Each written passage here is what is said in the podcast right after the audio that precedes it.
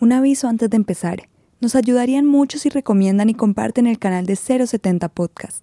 Lo pueden encontrar en Spotify, Apple Podcast, Google Podcast y demás plataformas que usen. Cada semana vamos a publicar un playlist en Spotify con nuevos episodios de nuestros podcasts recomendados en el canal de 070 Podcast.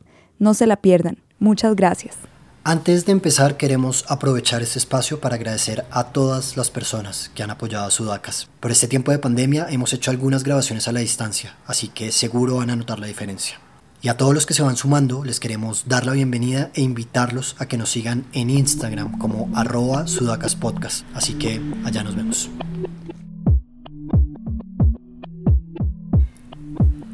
Medellín se ha narrado de mil maneras desde el arte. En el cine con Laura Roa, Catalina Arroyave o Víctor Gaviria. En la literatura con Gonzalo Arango o Rocío Vélez de Piedradita. Y en la pintura con Débora Arango, entre muchos y muchas otras personalidades. En la voz afónica del nacido en apartado Antioquia, Mateo Montaño, la ciudad es retratada desde la ironía y la crítica, con un estilo particular que destruye el contexto y lo reformula, dándole un doble sentido de una manera única. Es una de las mitades de Gordos Sarcasmos, beatmaker y solista, cuyos discos son la evidencia de una nueva sangre en el rap de la montaña. Hoy, en Sudacas, Mateo Montaño, más conocido como Granuja. Mi nombre es Sebastián Narváez y les doy la bienvenida al séptimo episodio de Sudacas, un podcast sobre la vida y la música con el apoyo de 070. Sucede que hay millones de latinoamericanos que se han despertado a ese hecho maravilloso de tener confianza en sí mismos. Sabemos cada vez mejor que somos latinoamericanos. Somos latinoamericanos. Cuando yo estaba más peladito, digamos de 16 años o algo así, tenía pues un, un convito, un parchecito y, y, uno y alguno me empezó a decir granuja porque era, era pues muy necio, él decía que porque era muy desvergonzado. Entonces como que así me, me dijeron mucho tiempo y se quedó como el, el apodo, pues. Fue como, pues, o sea, saco temas, como allá Mateo, no, granuja, es como irreverente y que le importa poco lo que piensen los otros, como los dogmas, los estigmas y todas esas vainas. No soy un renegado, aunque tanto he renegado. Es el legado que no entender ningún negado. Yo pa' que quiero que me escuche un pelao. Lo que le gusta solo farra y lo que está más pegado. Granuja amargado, remilgado, aprendí a decir que no. Mandé a la mierda lo que me quita el oxígeno. Que si me imaginaban esto, I don't really know. Quisiera quedarme otro rato para llegar a go. No todos los que te rodean son amigos. Pa' un candado, una llave, sé por qué lo digo. En este crimen lo que más necesito es testigos. Pidiendo todo gratis son verdaderos mendigos. No lo sé, el tiempo no es perfecto. Viajemos a 1987, apartado. ¿Qué estaba pasando en apartado en 1987, en el contexto en el que tú naces y empiezas a, a crecer? ¿Cómo vives esa realidad? ¿Eras consciente de lo que estaba pasando como Sí, claro, pues, de, o sea, a nosotros no nos tocó la, tanto la violencia de los carteles de narcotráfico, sino como la guerra de la guerrilla y los paramilitares, por, la zona bananera, digamos que es, esa tierra, eh, ha, ha, habido grupos peleándose por esa tierra desde hace muchísimos años porque es muy fértil, porque aparte tiene un puerto que es estratégico, pues, eh, una salida al mar y todo eso eh, siempre ha sido usado pues como por las mafias, los como por el narcotráfico en general, pues entonces siempre hubo esa pelea entre la guerrilla y los paramilitares, entonces claro que obvio uno estaba consciente porque pues mataban gente cercana, digamos, mataron amigos de mi papá, de mis papás, pues eh, se desaparecieron o los asesinaron. También nos tocaba, recuerdo, cuando yo estaba muy peladito, pues y uno estaba, cuando viajábamos hacia Medellín, íbamos en carro, habían retenes de la guerrilla o de los paramilitares, no, pues era difícil de distinguir pues en esa época, pero sí recuerdo varias veces que se, se, veía pues que te paraban en un retén y uno sabía que no eran soldados, pues no era uno muy consciente de lo peligroso que podía ser o algo así, pero sí sabía que habían guerrilleros, paramilitares, que habían unos malos, pues alguna vez nos paran en un retén de militares. Y entre los militares había un señor vestido de militar, pero con guantes como de cuero, con un boina, con cadena, pues Entonces como que uno veía y... ¿Qué? Es que, ¿Por qué está este entre estos? Entonces como que no, no era como que pudiera hacer un análisis demasiado crítico, pero era demasiado evidente. Entonces, no sé, yo creo que desde esos momentos me di cuenta que el Estado, sea como policía, sea como militares o lo que sea, siempre, ellos siempre están ahí, pero también pueden estar sin estar, o sea, estar y hacerse los huevones, pues. Entonces como que desde esa época más o menos, sí, tuve como cierta conciencia de, del Estado lo que, lo que es.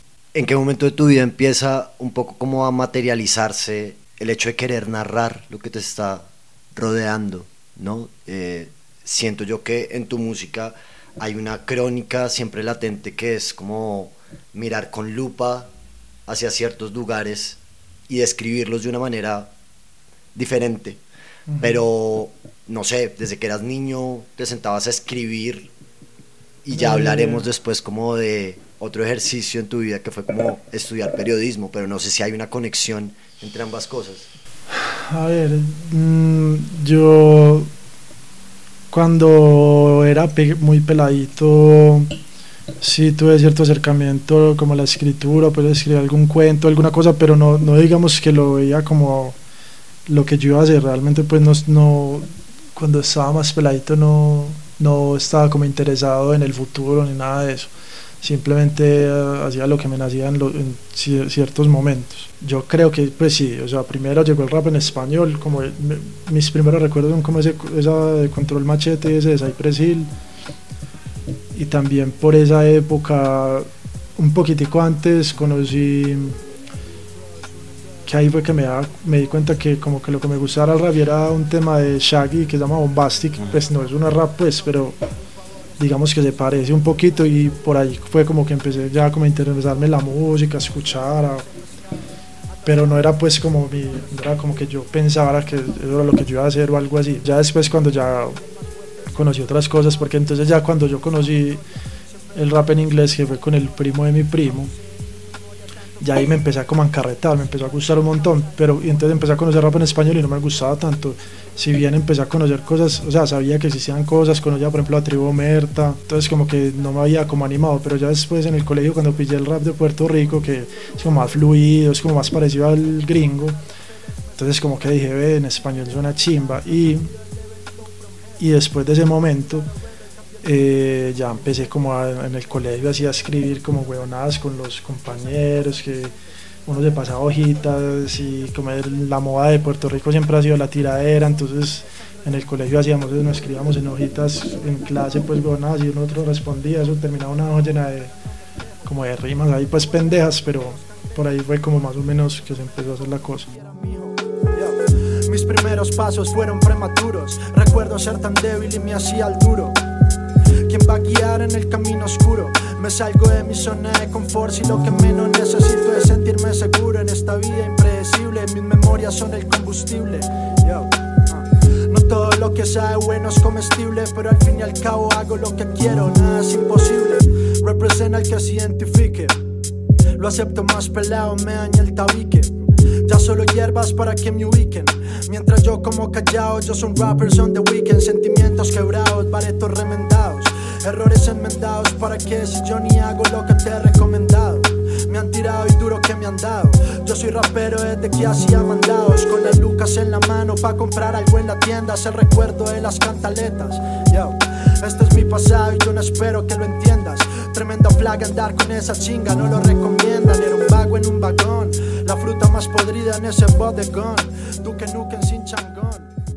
¿Qué estaba sucediendo en tu cabeza cuando tomas la decisión de salir del colegio y decir como quiero estudiar derecho? ¿En qué momento te cambia el chip de decir como quiero hacer, o sea, ya estoy pensando un poquito más en el futuro y me gustaría irme como por esta rama? ¿Por qué lo escogiste o fue como algo... Creo que fue algo muy momentáneo. No le dicen, bueno, en la vida usted tiene que ir a primaria, después a bachillerato, después a la universidad, después trabajar. Entonces, estaba como en ese chip. Bueno, si ya salí del colegio, ya tengo que estudiar una carrera, pues estudiar que después voy a salir y trabajar y lo que sea. Digamos que a la par yo siempre, siempre que estudié alguna cosa, a la par siempre estuve haciendo mi música, pues siempre estuve como desarrollando la parte musical, pues siempre me gustó mucho el rap, entonces desde el colegio yo escribía cosas, después yo nunca paré como escribir cosas, de, de aprender a hacer pistas, de buscar, de aprender pues.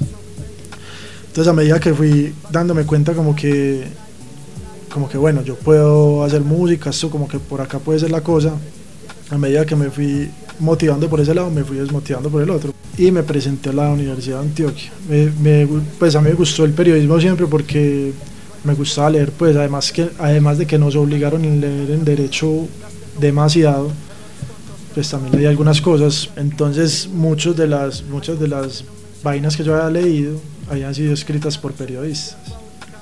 Entonces el periodismo, como que yo me di cuenta de alguna manera, y también estudiando periodismo, pues que el periodismo es como un paso que llevan muchos escritores para después ser escritores, por decir desde Gabriel García Márquez, que fue escritor de periódico, como muchos de los, de los escritores de literatura.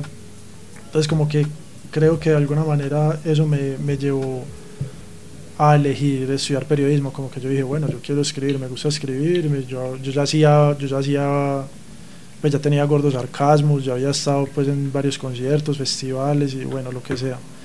Entonces como que dije, bueno, esto lo puedo, esto puede como complementarse de alguna manera lo uno con lo otro.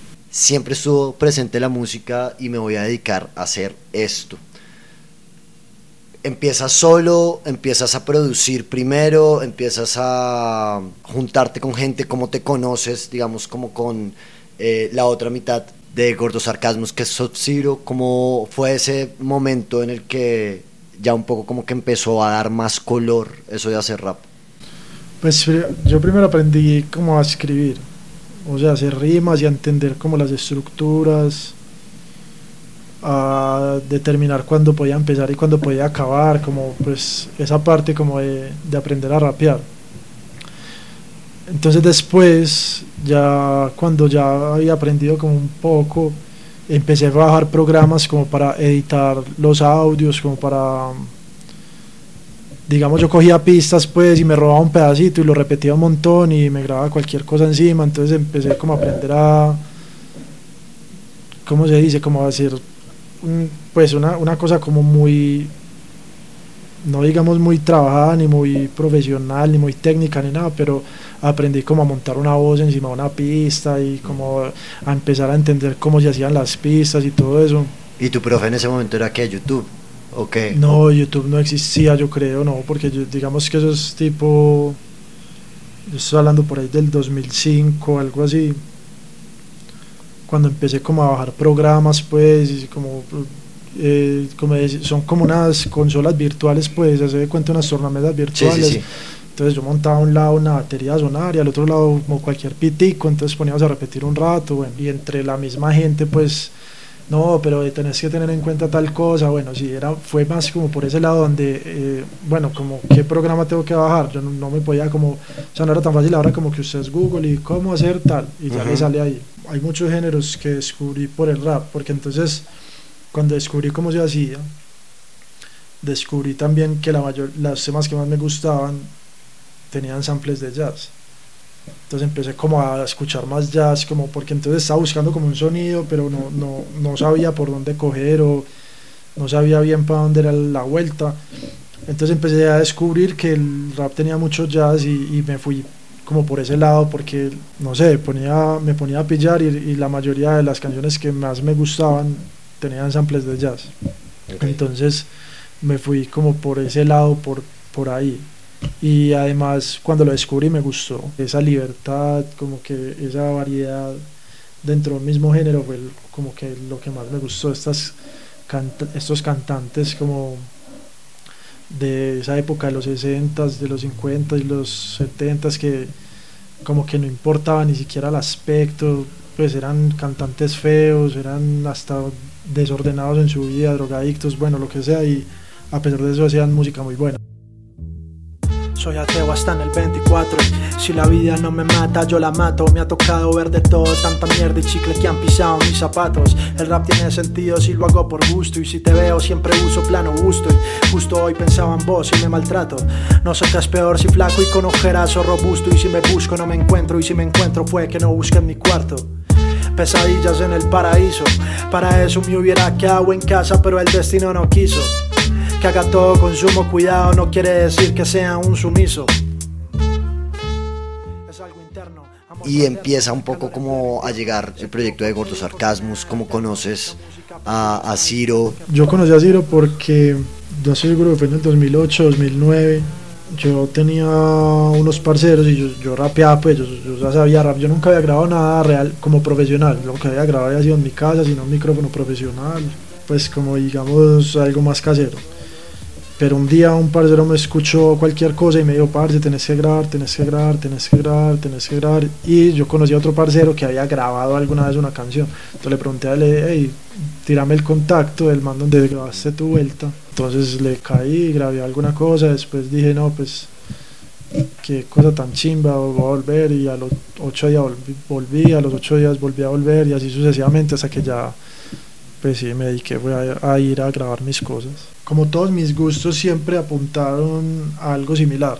O sea, las cosas que me gustaban a mí también hacían una crítica, también eh, desmentían, de, por decirlo de alguna manera, muchos dogmas que existen, por ejemplo, como la religión. Entonces yo desde muy pequeño pues en, entendí pues eh, que para mí no había un Dios o no habían todas estas vainas religiosas que nos querían enseñar en el colegio. Entonces desde ese momento como que todo lo que era similar me gustaba. Entonces digamos por decir, me gustaba por decir el siguiente programa, pues cuando era más peladito y, digamos que es, no es que sea lo mismo pues, pero hay como ciertos afines y es uno de los ejemplos. Pues por Fernando Vallejo me gustaba mucho también por lo mismo, por despotricador, porque hijo de puteada sin miedo, como que esto es, es una mierda y aunque todo el mundo hacía algo para decir que esto es una mierda, igual lo voy a decir y este es una rata y este es un hijo de puta, bueno. Entonces como que todos mis gustos eh, tenían como esa presencia. La música muchas veces no se habla nada de eso, sino que Sí, pues es como de pasar bien o del momento, de que todo es chévere o, o solo del, del, amor y no, pues no toda la vida es, solo gira alrededor de eso. Entonces tomé como una temática que era no menos explorada, pero sí como menos comercial. Esto lo que es es el simius mentax, el simio mentiroso. Yo. La historia no empieza, sino que termina. ¿Qué es lo bueno y qué es lo malo? ¿Quién lo determina?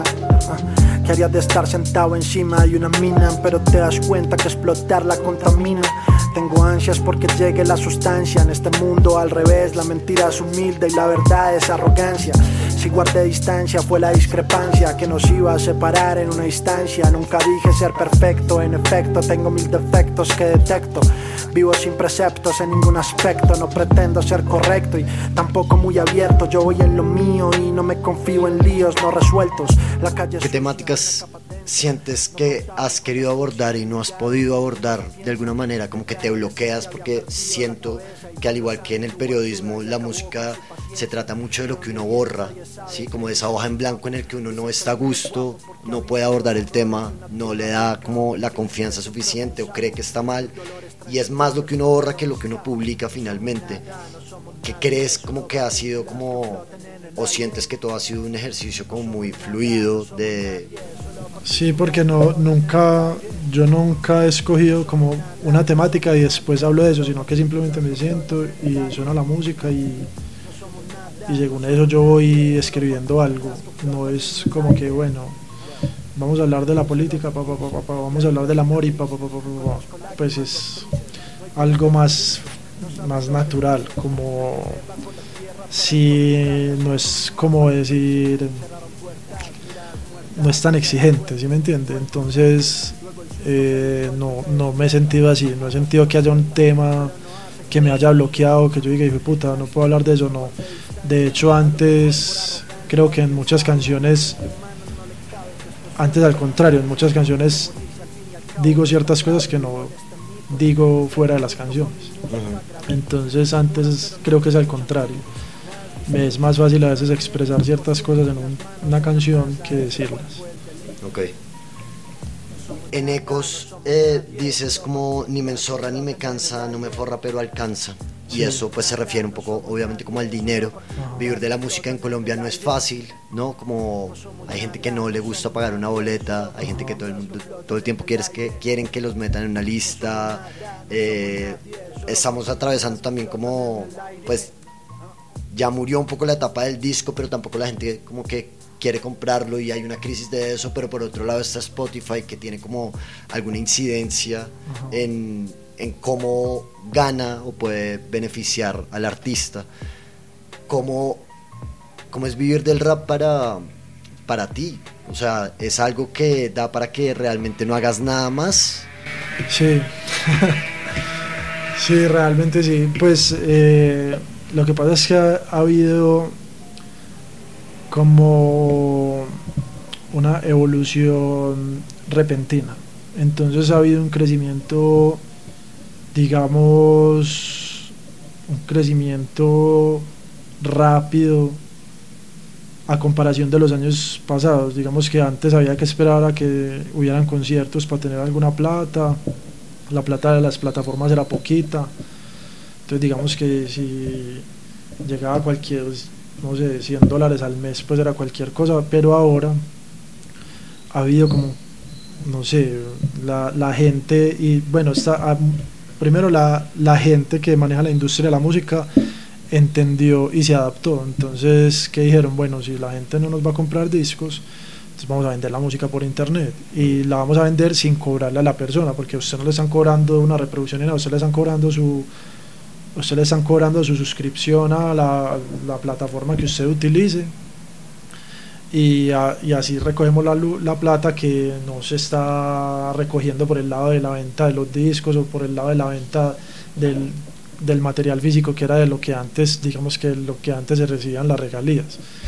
Entonces ese crecimiento desmesurado de la como digamos del consumidor de internet ha hecho también ha facilitado también las cosas para los músicos. Eh, ahora pues sí yo pues si vos me preguntas que si me da para no hacer nada más sí porque yo yo siempre estoy acá en mi casa pues yo no siento la necesidad de salir a buscar dinero por otro lado y hay buena cantidad de conciertos al año están esas regalías de internet que son muy buenas y que Spotify paga bien, pues Spotify paga muy bien y todas las otras plataformas sumadas pagan bien, entonces como que el internet y pues es- digamos que el, pues el internet es el medio, pero esta gente que trabaja como con las plataformas digitales ha sabido, no sé cómo es la estrategia, porque a veces, pues, puta, yo digo, esta gente cómo hace para pagarle a tanta gente tanto, porque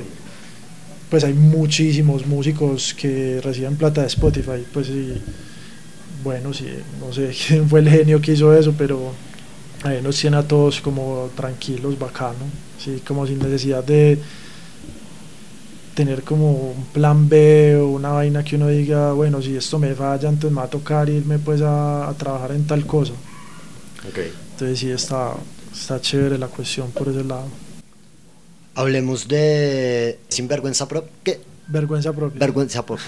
sí. Me quedé con el sirven- sinvergüenza de, de El granuja. apodo, sí, sí. Ajá. El desvergonzado. El desvergonzado. Em, ¿Qué tanta vergüenza propia y qué tanto de lidiar con eso a diario sientes que tienes? ¿O es simplemente como el juego de palabras con el que tú normalmente te ubicas como en tu manera de hacer hip hop?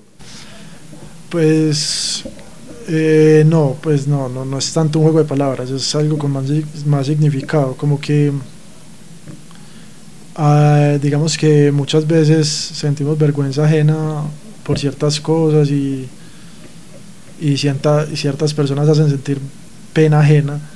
Entonces yo quería hacer algo que fuera como lo contrario, como vergüenza propia, lo, lo, o sea, lo que a mí me avergüenza de mí o de la forma en que yo veo el mundo me hace sentir como avergonzado y no avergonzado de no es la pena de que qué pena sino como la vergüenza que tiene que traer también tiene que ver algo como con el orgullo, como con... O sea, hay que tener vergüenza propia. Pues es, es, como, no, no, no, es que sea un mensaje, pero es como una de las ideas, hay que tener vergüenza propia. Vergüenza propia es eh, aceptar los errores, es aceptar las cagadas que uno es y bueno, todo eso. Entonces el disco va muy por ese lado, como que más introspectivo. Sí, hablando más de, hablando mucho de mí mismo, pero no, no tanto a mí me gusta, yo odio, yo no, yo sí, yo no, sino como, digamos que tomando el mundo y analizándolo desde un punto de vista interno. Sexo en la playa, pero volveremos porque me han amenazado, pero nada ha pasado. Porque hoy estoy, mañana no, no recibo lo que doy, a veces sí, pero la vida es justa, no, jamás my boy. Ayer me pregunté quién soy, ya no importa dónde estoy. Destroy my voice, raps are fucking noise. Porque hoy estoy, mañana no, no recibo lo que doy, a veces sí, pero la vida es justa, no, jamás my boy. Ayer me pregunté quién soy, ya no importa dónde estoy. Destroy my voice, raps are fucking noise. Vergüenza propia, vida extensa. Miras al granuja sin saber qué piensa. No me he ido y ya te extraño, o sea, soy un extraño que conocen en las calles por los versos vastos que refugio siempre en mi cabeza. Estudio solo como Stanislao. ¿Qué te pasa, Granu, que estás tan aislado? Me preguntan, yo respondo si te tengo al lado. Fertilidad caliente en ese culo helado. Grados bajo cero y no es Stalingrado. Vasos medio llenos o medio vacíos. Mentira media, no es verdad media, siempre desconfío. Tengo unos pocos, no son ¿Qué tanto? Bueno, hay una exploración o un crecimiento, digamos, como de, del hip hop en Colombia en los últimos 5 o 6 años, ¿no? Ha tenido momentos muy importantes como quizás 2016, 2017 en el que se han hecho para mí los mejores discos y Medellín es una de esas fábricas, ¿no? Que tiene como un montón de talento que va saliendo, que va cada vez mejorando y superándose de alguna manera. Pero como ves tú el estado de, del rap afuera, pues un poco como desde Medellín, con miras afuera, pero también en Latinoamérica, sientes que esto es como un despertar, un revival de, no sé, las épocas doradas en, Estados Unidos o que sientes que ha cambiado un poco para que esté en el punto en el que está ahorita? Pues la cosa es que, a ver, como acá no hay como acá no hay una no ha habido una verdadera industria en cuanto como a la no ha habido una verdadera industria en cuanto al como a pues al tipo de música que hacemos nosotros. No ha habido una industria grande como lo hubo en Estados Unidos por ejemplo desde hace más de no sé 30 años o sea, desde que prácticamente desde que el rap existe está en la industria en cambio acá siempre ha habido como, siempre ha habido con cierta, cierta marginalidad. Pero eso es lo que yo te hablaba de, de las redes, de internet y de cómo la gente ya llega fácil a la información. Pues antes, eh, digamos que en los 90 usted si conocía un álbum es porque alguien se lo había mostrado o pues o porque usted lo había visto en algún canal o alguna cosa así, pero ahora es que usted se puede sentar a buscar, bueno, rap en español y pum, y eso le va a salir pues una lista, pues, y usted, o sea, es más fácil investigar ahora, es más fácil conocer. Entonces, yo digo que siempre eh, en Latinoamérica había habido un gusto por el rap, y, pero era como la, el, no había como un medio, había una falta de medios para poder difundirse. Entonces, eh, si hace 30 años pues uno saca, digamos alguien sacaba un disco acá en Colombia era muy difícil que lo conocieran en todas las partes del país pues porque no había plata para mandar el disco para todos lados. En cambio ahora usted simplemente súbalo a una plataforma y la gente lo va a poder ver gratis entre comillas. Entonces esa como esa gratuidad por decirlo así también ha hecho que la gente acceda más fácil a la información entonces, si usted solo tiene que pagar el internet o ni siquiera tiene que pagarlo, solo tiene que tener un, un wifi cercano, yo no sé, y, y ya conoce, o sea, le llegan las notificaciones o lo que sea. Entonces, esa. Yo creo que ese boom también se está dando gracias a eso. O sea, aparte de que hay mucha mejora en la calidad, también eso tiene mucho que ver para la difusión, no para, la, no para el mejoramiento tanto como técnico de, del sonido o, o, de la música, sino más para, la, para llegar a muchos lados, porque digamos que la calidad existe hace mucho tiempo. O sea, hay cosas de calidad que suenan bien y técnicamente son eh, buenas, pero no tenían una forma de difundirse fácilmente. En cambio ahora pues cualquiera puede hacer cualquier cosa y ser famoso prácticamente. Entonces, sí, pues ya hemos visto que cualquiera es famoso. O sea, no, no hay ni siquiera que ser bueno ni hay que tener buena calidad para ser famoso. Entonces esa, eso ha ayudado también a difundir muy bien la música. Ahorita que hablabas justamente como de eso, hay gente que quiere simplemente ser famosa, ¿no? Entonces Sí. hace pop porque es, digamos, como, no sé, un paso más rápido de pronto. Hay quien hace reggaetón porque quiere otra vez como montarse en la ola, que siento yo que tiene como algo que le reconozco mucho a- al reggaetón es que logró poner el español a nivel mundial, lo está imponiendo, ¿no? O sea, más allá de que sea bueno o sea malo su calidad, sea una o la otra. Pero, ¿qué te motivó a ti a hacer rap toda la vida? ¿Dónde, ¿Hasta dónde quieres llegar con el rap? Parce, no, es que, a ver, no, no, no es como una decisión ni siquiera, sí, es como yo hago lo que me gusta y eso es lo que a mí me- siempre me ha gustado, entonces si hiciera otra cosa estaría haciendo algo que no me gusta, pues Mm. es tan simple como eso, por eso no, no hago otra cosa diferente, porque no es lo que me nace, o sea, yo hago lo que me nace, si no me nace, no, es muy difícil que me salga bien o que lo haga y que me sienta cómodo, pues me siento incómodo, me siento raro, entonces es eso. Es, siempre he hecho lo que me hace sentir cómodo, lo que me gusta, lo que cuando lo escucho yo digo esto es.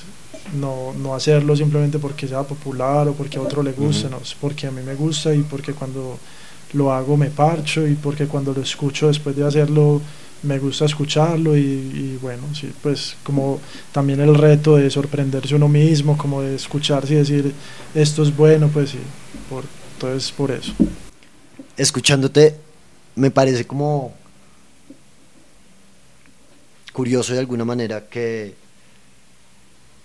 nunca piensas en el futuro.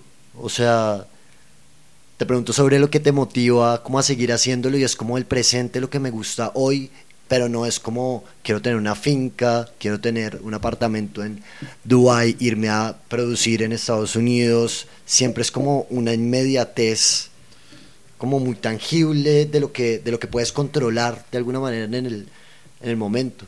Sí, pero no, no es como una decisión, es como parte de, de mi personalidad, es algo nato, pues no, no, no es como que yo decía que así quiero ser, no sé, es algo ¿No te preocupa siempre- mucho el futuro? No, ni, y de hecho cuando era más pelado pues me tenía tareas y cosas y todo lo dejaba para lo último, no, no porque no me importara, o porque no quisiera hacerlo, sino porque no me preocupaba, como que no... De hecho mi mamá, me, pues mi mamá cuando yo era más pelado me decía como, eh, Mateo, deja de ser tan despreocupado, como pues, ¿por qué no te preocupas por algunas cosas? Y no sé, no, no me preocupa, simplemente no, no me genera como estrés. Ok. Bueno, Mateo, gracias. La buena. Qué chido. Sucede que hay millones de latinoamericanos que se han despertado a ese hecho maravilloso de tener confianza en sí mismos. Sabemos cada vez mejor que somos latinoamericanos. Somos latinoamericanos. Este podcast fue producido y editado por el equipo de 070 Podcast. Alejandro Gómez Dugán, Natalia Arenas, Sebastián Payán, María Fitzgerald y Goldie Levy.